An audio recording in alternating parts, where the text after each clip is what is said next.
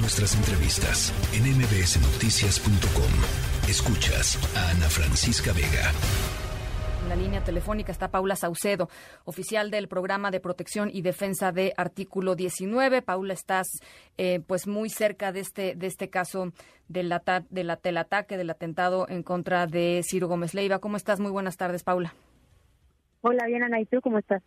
Pues eh, contenta de hablar contigo. Desafortunadamente eh, toca hablar en estos en estos contextos, Paula. Sí, bastante preocupante y creo que digo la verdad celebro la, la estaba escuchando antes de, entrar al aire la, entrevista que le haces al, secretario y espero que también sea un parteaguas para eh, medidas como muchísimo más estructurales que atiendan la violencia contra la prensa en este caso pues en la capital del país porque también justo es la es la, la entidad donde nosotros desde artículo 19 registramos más ataques contra la prensa. Eh, eso eso que dices es eh, interesante y probablemente poco poco se sabe, Paula. Normalmente tenemos relacionados los ataques a la prensa, pues periodistas que están fuera de la ciudad de, México, ¿no? En, zonas muy peligrosas y, y, curiosamente nos estás eh, platicando esto. Es, es interesante saberlo.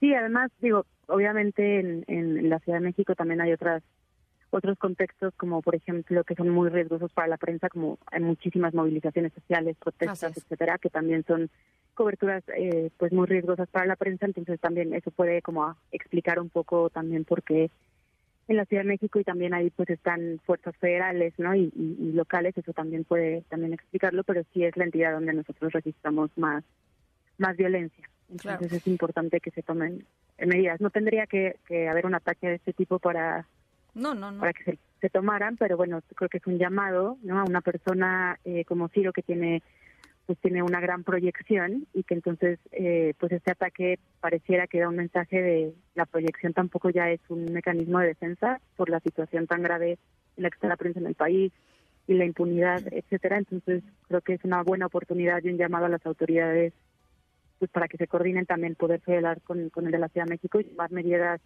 muchísimo más estructurales para la prensa en, la capital y que eso también abone a la situación de la prensa en el país.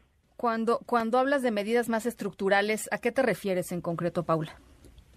Pues mira, por ejemplo, la mayoría de los ataques contra la prensa con base en nuestra documentación están vinculados a investigaciones de corrupción.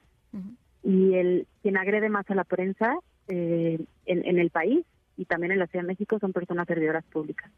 Entonces de ahí creo que tiene que haber eh, pues investigaciones de en eso, protecciones y mecanismos mucho más preventivos. Por ejemplo, las investiga la, la, impunidad de los crímenes contra la libertad de expresión es del 98%, cuando la media nacional en otros crímenes es como del 90%, es decir, que en los crímenes contra la prensa es muchísimo más alta.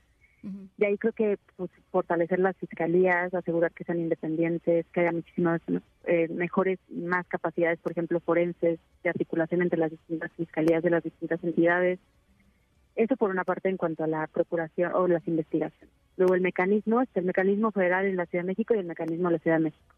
Pues estos tienen un, un, un enfoque eh, reactivo más que preventivo, es decir, tú tienes que haber recibido un ataque, una amenaza, una, un ataque físico, etcétera, para ser poder ser persona beneficiaria de, del mecanismo. Y creo que hay algunas cuestiones pues ya cuando cuando en un país como, como México donde se agrede a la prensa cada 14 horas por ejercer su labor creo que las medidas tendrán que ser muchísimo más preventivas porque se agrede a la prensa de manera sistemática ya. Ahora, hay, hay dos temas que creo que vale la pena tocar aquí. Uno que tiene que ver con el contexto en el cual se da este, este atentado, que es un contexto, eh, por lo menos en la narrativa y, y, desde la narrativa presidencial, un contexto en el cual Em, pues las y los periodistas en, en la mayoría, digamos, del gremio periodístico, porque así lo ha dicho el presidente López Obrador, em, pues, pues, somos eh, el enemigo, ¿no? Estamos comprados, estamos pagados, si emitimos una opinión que no le guste, estamos vendidos, eh, y ha sido particularmente, em, pues, eh, aguerrido, digamos, o, atacado de, pues, periodistas particulares. Ciro Gómez Leiva, uno de ellos, ayer mismo decía que si uno escuchaba a Ciro este corría el riesgo de tener un, tumor de cerebro este mayor insensibilidad no puedo no puedo entender este eh, eh, desde sobre todo desde el presidente pero se da en este contexto Paula y la gente dice y los periodistas con quien he hablado yo hoy ha sido un día muy intenso la verdad en términos pues de esto de conectar con colegas, dicen, pues si le pasa a Ciro, ¿qué, qué, nos puede pasar a nosotros? ¿no? O sea, si le pasa a alguien con esa notoriedad, ¿no? Este, como, la que tiene este periodista, pues ¿qué le puede pasar al resto de la prensa, no? Totalmente. Además, creo que regresando al tema de las declaraciones del presidente, parece que, bueno, además de que, de que contraviene obligaciones que él tiene, porque las personas servidoras públicas están eh, sujetas a umbrales de tolerancia muchísimo mayor, porque justamente porque tienen cargos públicos. Entonces, que él diga, los periodistas no son mis enemigos, son mis adversarios, y ese tipo de declaraciones en un país, el más letal para la prensa en, en, el continente, donde se agrega la prensa otra vez cada 14 horas, pues es bastante, manda un mensaje bastante contradictorio y parece que no le interesa y que al contrario sí abona eh, a, la, a, incrementar la autoridad bajo, en, o sea, en la cual la, la prensa ejerce su labor en el país y entonces sí que es responsable, es responsable por varias razones, uno porque está contraveniendo sus obligaciones y dos porque es la cabeza de Estado y el Estado es la institución o la entidad garante de, el único la única entidad que está obligada a proteger a la prensa. Bueno, pues ahí está, Paula, algo más que quieras agregar, que creas que abone, digamos, a, este tema y sobre todo, pues esto, a, tratar de, entender en dónde estamos parados y qué viene, porque de veras yo después de esto, pues no sé qué pensar, Paula. No, lo pues Yo creo que, sobre todo para quienes nos están escuchando, esta este mecanismo o estrategia de estigmatizar a la prensa y dar este tipo de mensajes busca también dividir a la opinión pública entre las y los buenos y las y los malos periodistas, siendo por supuesto las y los malos quienes disienten, critican.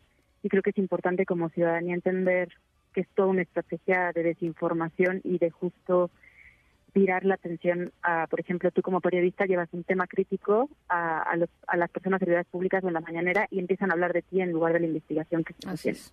Y entonces creo que hay que, eh, que ser muy conscientes de eso porque cualquier agresión contra la prensa también es una agresión contra la democracia y contra el acceso a la información, por ejemplo, de las y los mexicanos. Entonces, con eso ya. Bueno, pues ahí está Paula Saucedo, oficial del Programa de Protección y Defensa de, Artículo 19. Eh, muchísimas gracias por este por estos minutitos. Estamos en comunicación, Paula. Gracias. Gracias, Ana. Un abrazo. Hasta luego. La tercera de MBS Noticias.